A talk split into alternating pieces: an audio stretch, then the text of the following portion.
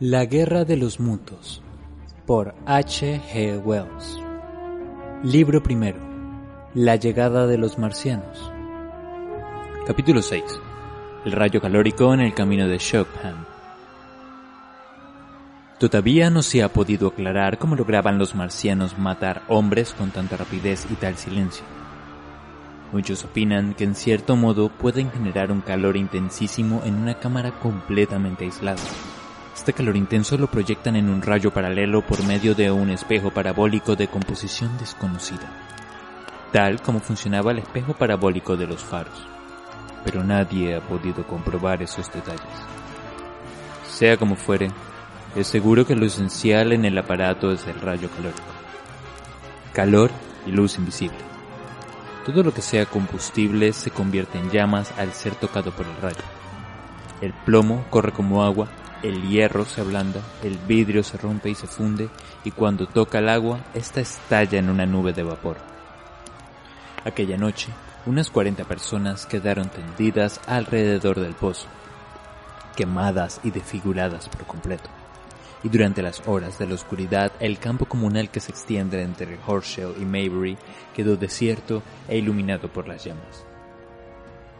Es probable que la noticia de la catombe llegara a Shopham, Woking y Ottersharp más o menos al mismo tiempo.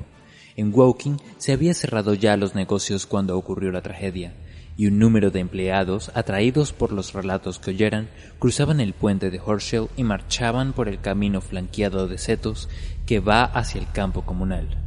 Ya podrá imaginar el lector a los más jóvenes.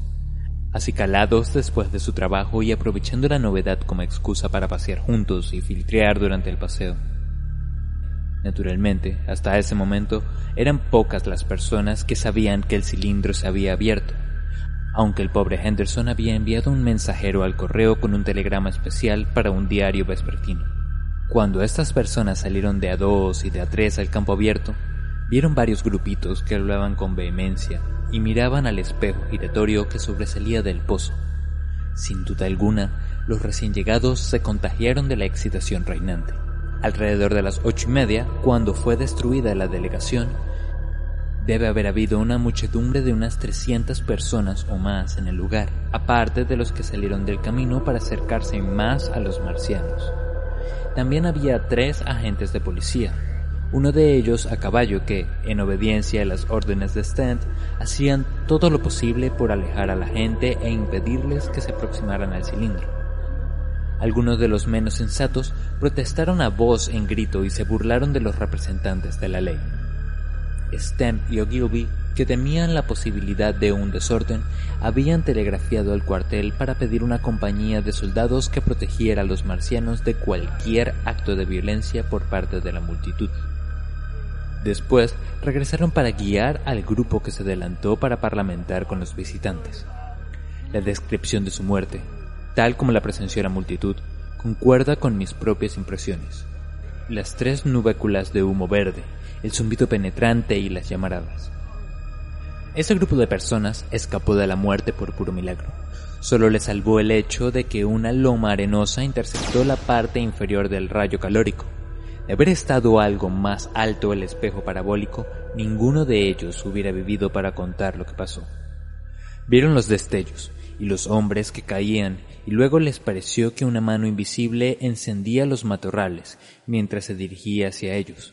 Luego, con un zumbido que ahogó al procedente del pozo, el rayo pasó por encima de sus cabezas, encendiendo las copas de las hayas que flanquean el camino, quebrando los ladrillos, destrozando los vidrios, incendiando los marcos de ventanas y haciendo desmoronar una parte del altillo de una casa próxima a la esquina. Al ocurrir esto, el grupo dominado por el pánico parece haber vacilado unos momentos. Chispas y ramitas ardientes comenzaron a caer al camino, Sombreros y vestidos se incendiaron. Luego oyeron los gritos del campo comunal. Resonaban alaridos y gritos. De pronto llegó a ellos el policía montado que se montaba la cabeza con ambas manos y aullaba como un endemoniado. Chilló una mujer.